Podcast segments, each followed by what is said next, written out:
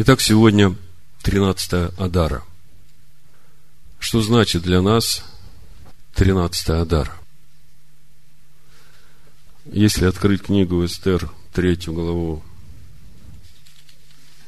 и прочитать несколько стихов, я прочитаю седьмой, восьмой и четырнадцатый.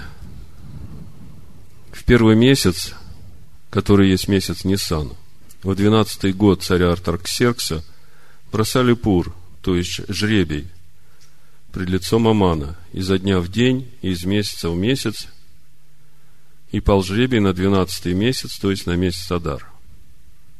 То есть, э, Аман искал день, наиболее благоприятный, когда можно будет уничтожить всех иудеев. И выпало на месяц Адар – и сказал Аман царю Артаксерксу, есть один народ, разбросанный и рассеянный между народами по всем областям царства твоего. И законы их отличны от законов всех народов. И законов царя они не выполняют, и царю не следует так оставлять их. Ну, эту историю вы хорошо знаете.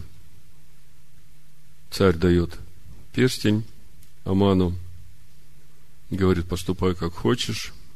Аман пишет письмо к каждому народу во все области царства, как мы читаем в начале книги 127 государств. И 13 стих. «И посланы были письма через гонцов во все области царя, чтобы убить, погубить и истребить всех иудеев, малого и старого, детей и женщин. В один день, в тринадцатый день двенадцатого месяца, то есть месяца Адара, и имение их разграбить. Список с указа отдать в каждую область, как закон, объявляемый для всех народов, чтобы они были готовы к тому дню. Вы знаете, что эти события происходят после того, как э, царь Кир отдал повеление, о котором мы читаем в книге Ездры, что Господь повелел ему построить дом в Иерусалиме, восстановить храм в Иерусалиме. Помните? Книга Ездры, первая глава, второй стих. Так говорит Кир, царь Персидский. Все царства земли дал мне Господь, Бог Небесный – и он повелел мне построить ему дом в Иерусалиме, что в Иудее. Слушайте, какое повеление. Кто есть из вас, из всего народа его? Да будет Бог его с ним, и пусть он идет в Иерусалим, что в Иудее, и строит дом Господа Бога Израилева, того Бога, который в Иерусалиме.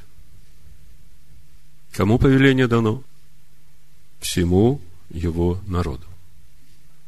Если посмотреть назад, что происходило в э, Израиле, мы знаем, что сначала 10 колен Израиля ассирийским царем были уведены в плен, а потом спустя какое-то время и вся Иудея была уведена в плен уже Навуходоносором, царем Вавилонским.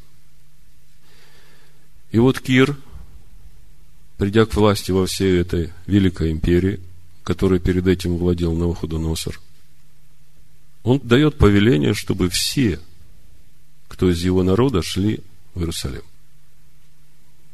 Из книги Езры мы видим, что отозвались на этот призыв 42 тысячи. И они пошли. А в четвертом стихе написано, царь Кир говорит – а все оставшиеся во всех местах, где бы тот ни жил.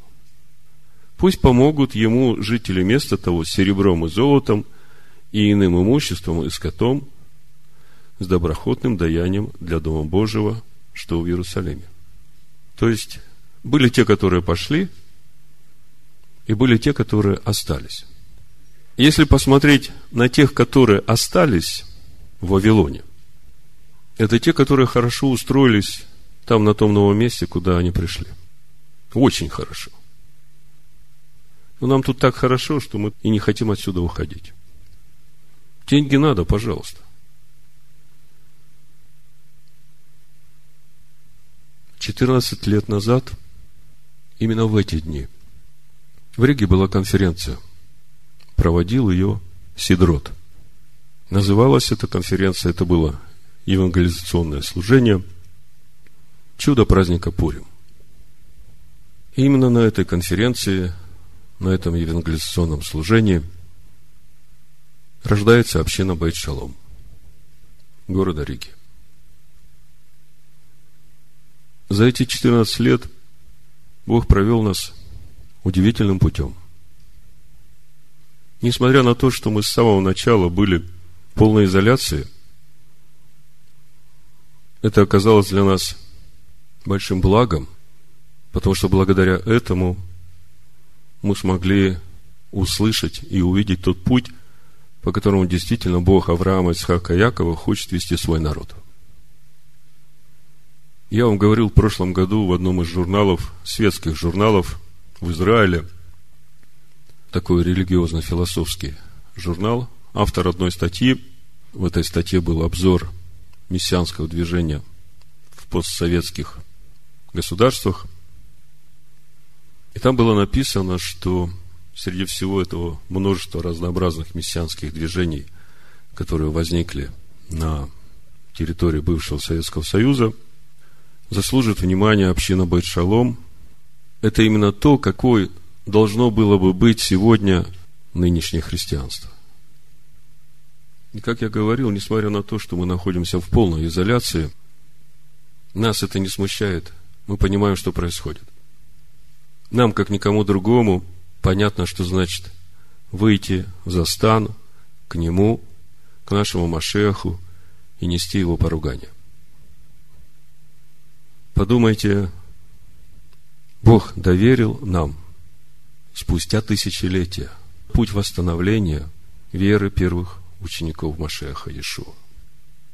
По сути, это то же самое, что мы читаем в книге Ездры, когда царь Кир повелевает всем иудеям, всему его народу идти и восстанавливать дом Богу в Иерусалиме.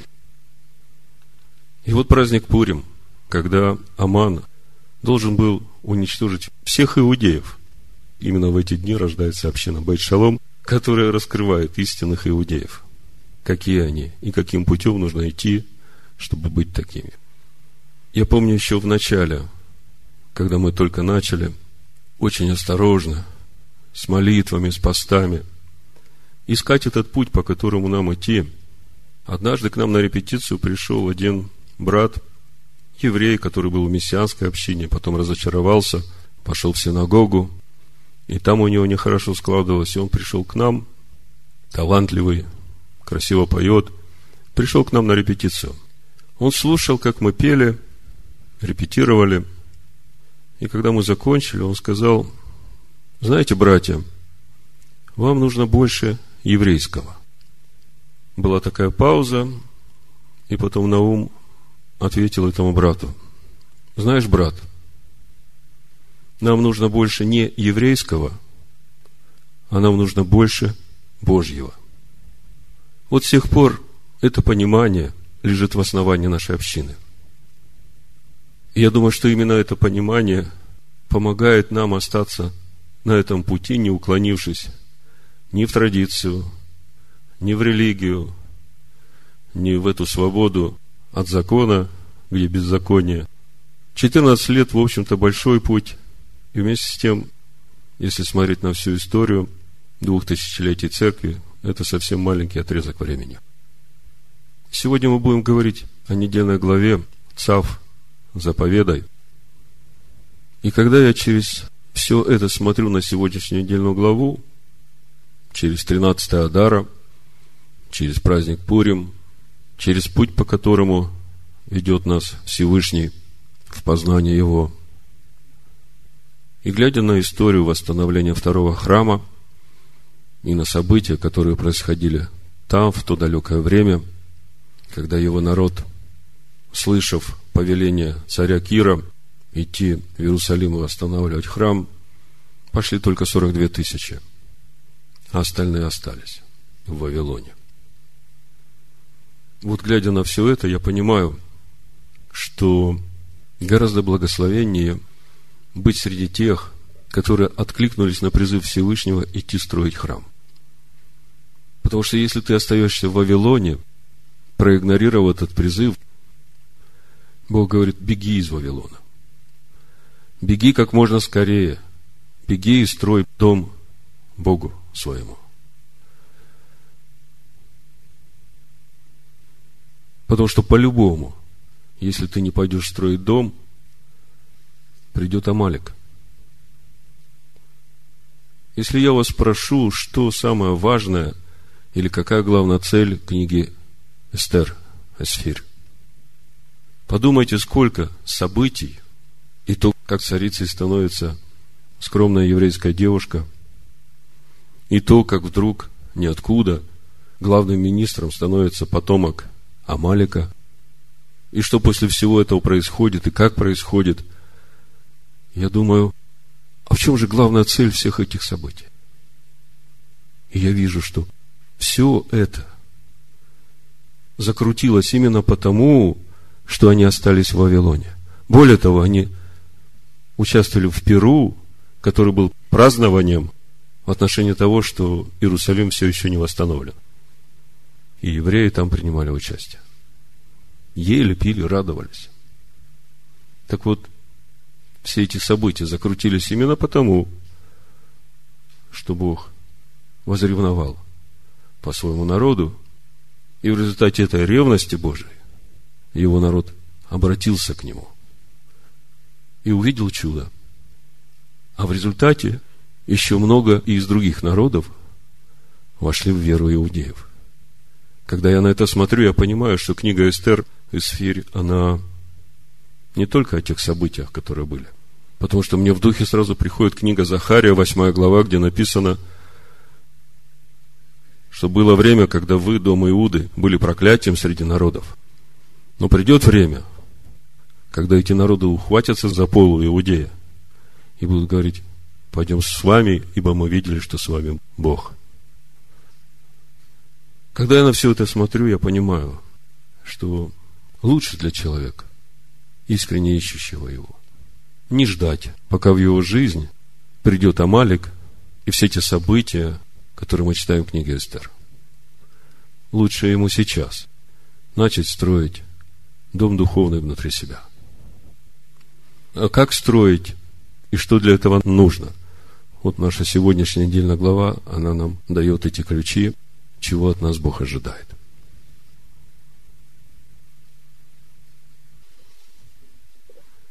Итак, у нас сегодня недельная глава ЦАВ.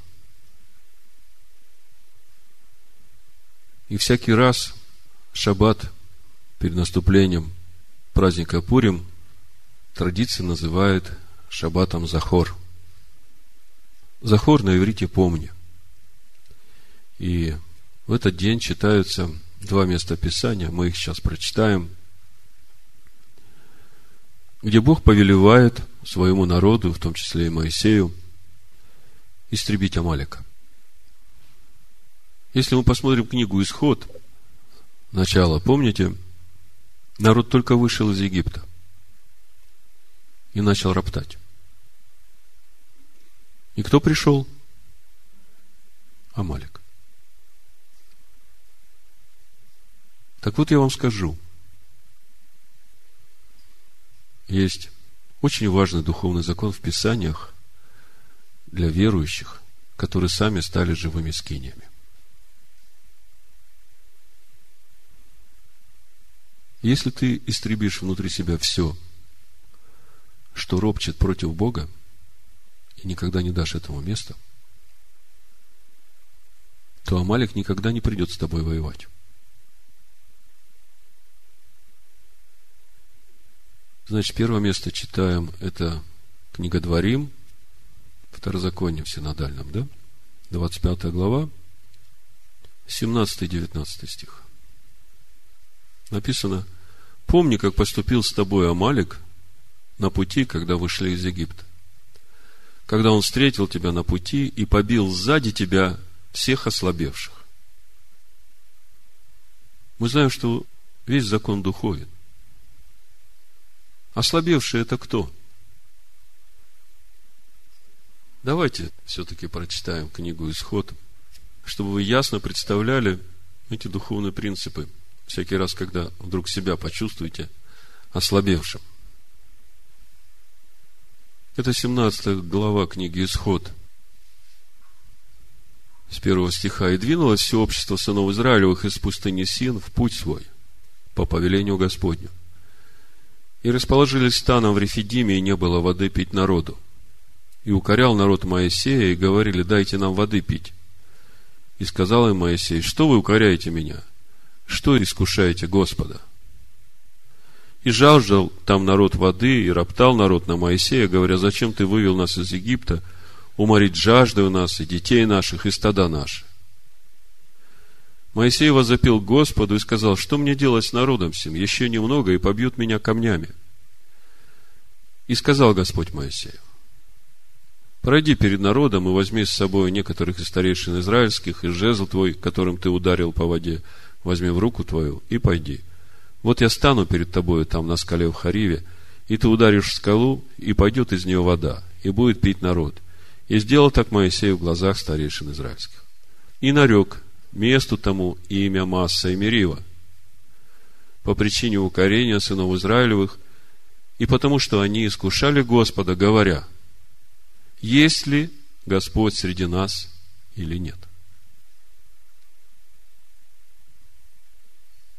А дальше следующий стих написано, и пришли амаликитяне и воевали с израильтянами в Рефидиме.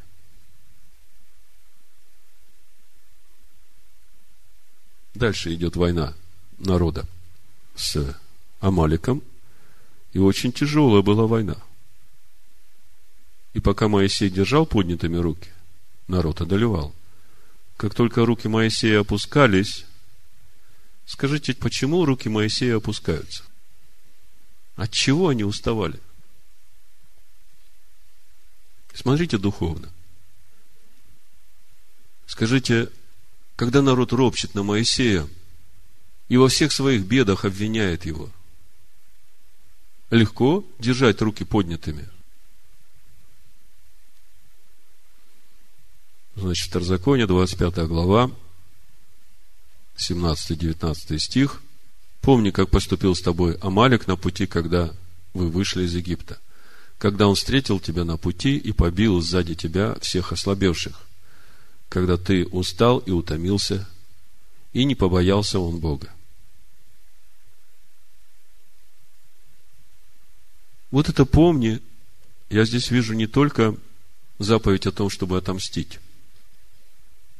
Я здесь вижу и назидание и наставление, чтобы ты помнил, почему это произошло, чтобы тебе не стать ослабевшим. Как я уже сказал, если ты не разберешься с Амаликом внутри себя,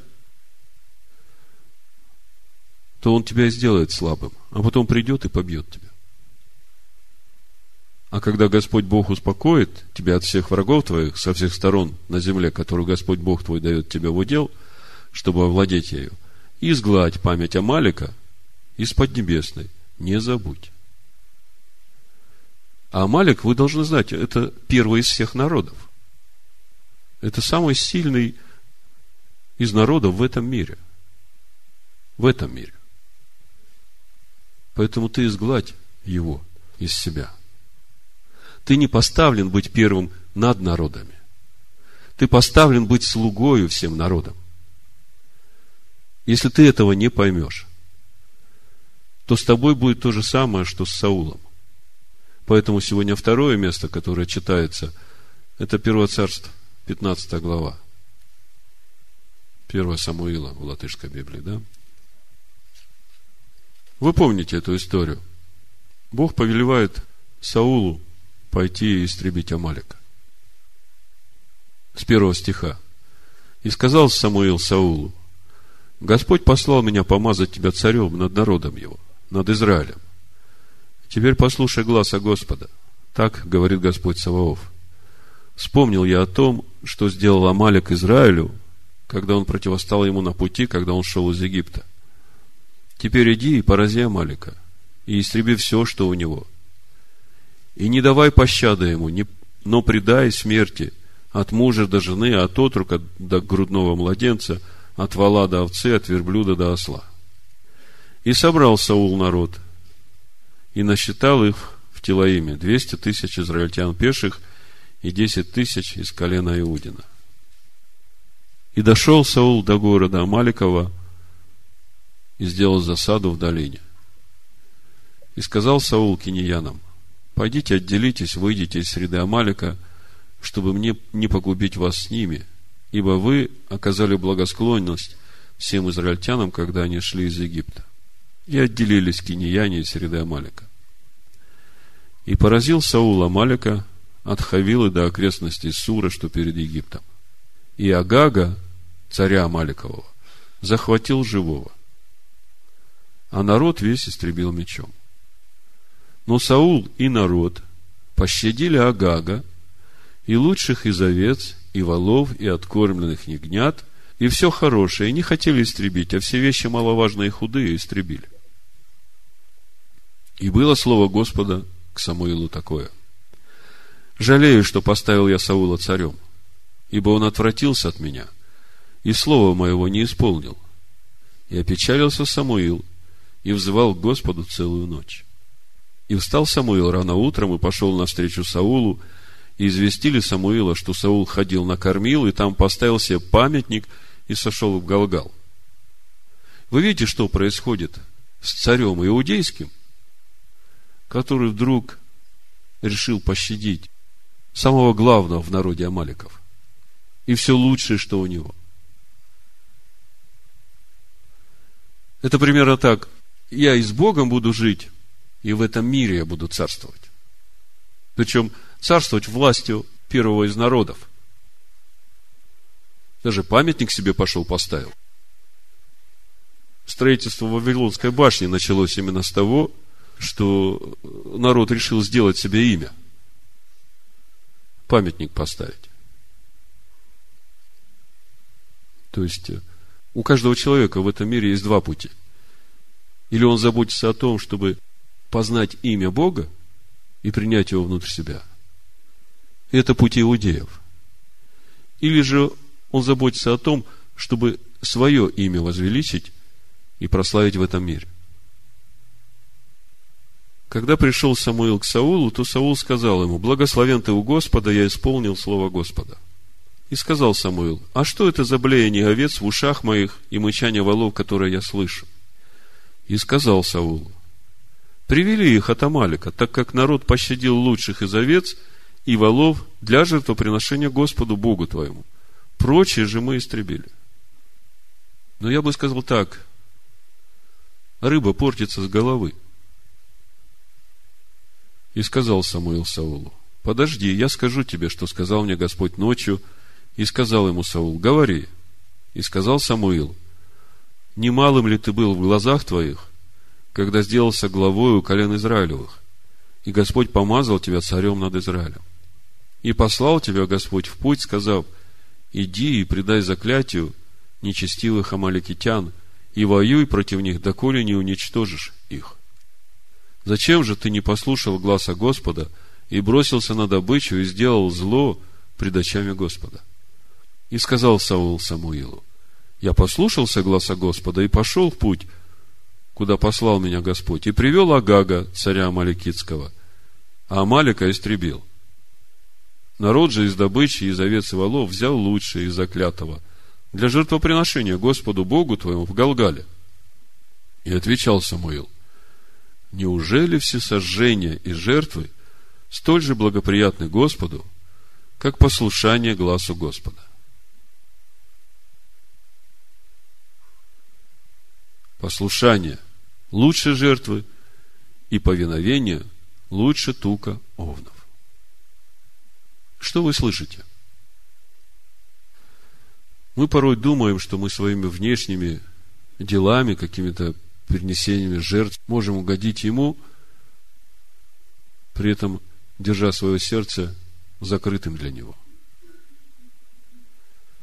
А Бог говорит, все, что вы забрали лучшее у Амалика, и хотите это мне в жертву принести. Да это все принадлежало мне еще до того, как вы взяли у Амалика. А мне сердца ваши нужны. Мне ваше послушание и повиновение Слову моему нужно. Изнутри, из сердца.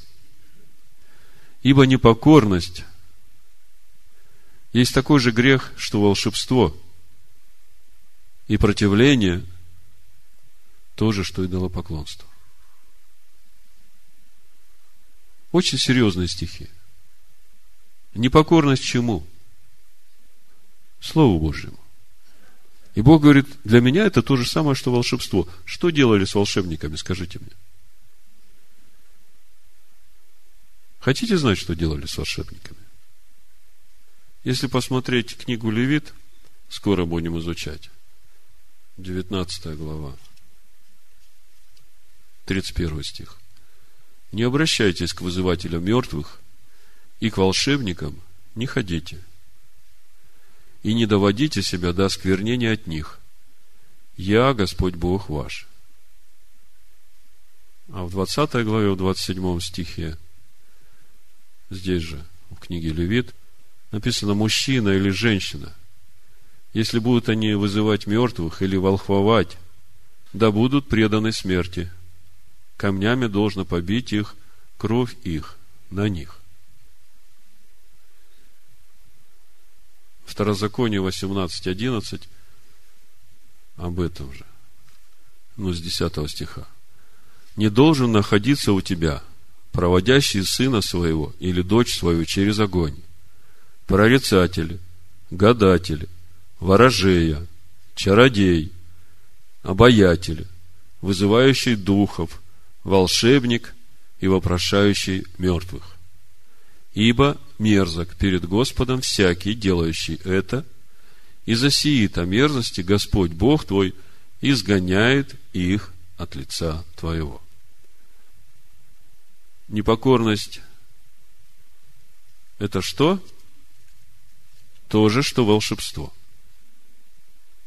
А противление – то же, что и идолопоклонство за то, что ты отверг слово Господа, и он отверг тебя, чтобы ты не был царем. 23 стих, 1 Царств, 15 глава. Читаю дальше. И сказал Саул Самуилу, согрешил я, ибо приступил повеление Господа и слово Твое, но я боялся народа и послушался голоса их.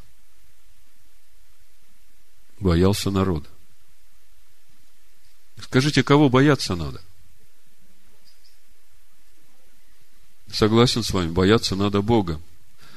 Но почему-то мы забываем об этом, когда народ приступает и начинает требовать от тебя своего. Вот мне хотелось бы, чтобы мы этого не забывали. Написано, не следуй за большинством во зло. Сердце твое знает истину. Поэтому всегда слушай, что говорит сердце. И не смотри на это большинство, и не следуй за ними. Не бойся их. Бойся Бога. И если ты будешь так поступать, в конце проповеди я тебе скажу, что Бог тебе обещает. И отвечал Самуил Саулу, это 26 стих, «Не ворочусь с тобой, ибо ты отверг слово Господа, и Господь отверг тебя, чтобы ты не был царем над Израилем». И обратился Самуил, чтобы уйти, но Саул ухватился за край одежды его и разодрал ее. Тогда сказал Самуил, ныне отторг Господь царство Израильское от тебя и отдал его ближнему твоему, лучшему тебя. И не скажет неправды, и не раскается верно Израилев. Ибо не человек он, чтобы раскаяться ему. И сказал Саул, я согрешил, но почти меня ныне перед старейшинами народа моего и пред Израилем, и воротись со мною, и я поклонюсь Господу Богу твоему. И возвратился Самуил за Саулом и поклонился Саул Господу. Потом сказал Самуил, приведите ко мне Агага, царя Амаликитского. И подошел к нему Агаг, дрожащий, и сказал Агаг, конечно, горечь смерти миновалась. Но Самуил сказал, как меч твой жен лишал детей, так мать твоя между женами пусть лишена будет сына. и разрубил Самуила Гага пред Господом в Галгале. Вот так вот надо разбираться с Амаликом. Если не разберешься с ним, вот так, как Самуил, то он тебя сделает слабым. Более того, он подведет тебя к погибели, сделает тебя идолопоклонником, и погибнешь. Как я вначале уже говорил, закон очень простой. Изгладь Амалика внутри себя. И тогда Амалик не придет воевать с тобой. Потому что когда в тебе ропот, когда ты начинаешь роптать на Моисея, когда ты начинаешь говорить, а где Бог? Почему мне сейчас так трудно? А почему у меня нет воды? А почему у меня нет еды? А почему мне сейчас так тесно? А где Бог? Я же послушался его, пошел. Почему он меня бросил? Если посмотреть книгу Второзакония, 8 главу, то мы знаем почему. Он как раз смотрит сейчас на твое сердце, чтобы показать тебе, что в сердце твоем. И вот когда ты увидел все, что в сердце твоем, тебе надо не роптать, а стать перед Богом и сказать, Господи, вот это вот все, что противится во мне Тебе. Я прошу Тебя, помоги мне сейчас. Дай мне в руки этот меч Самуила, пророка, чтобы разрубить это все на части – чтобы не было во мне ничего из этого. Чтобы все мое сердце принадлежало тебе. Как я говорил уже в начале, главный смысл книги Эстер – побудить оставшихся в Вавилоне обратиться к Богу. Возревновать и отбросить все свое упование на богатство и власть в этом мире – а возложить все свое упование на своего Бога. Если Бог призывает тебя восстанавливать храм, то отзовись на этот призыв и стань на этот путь. Нечего тебе сидеть в Вавилоне на двух стульях.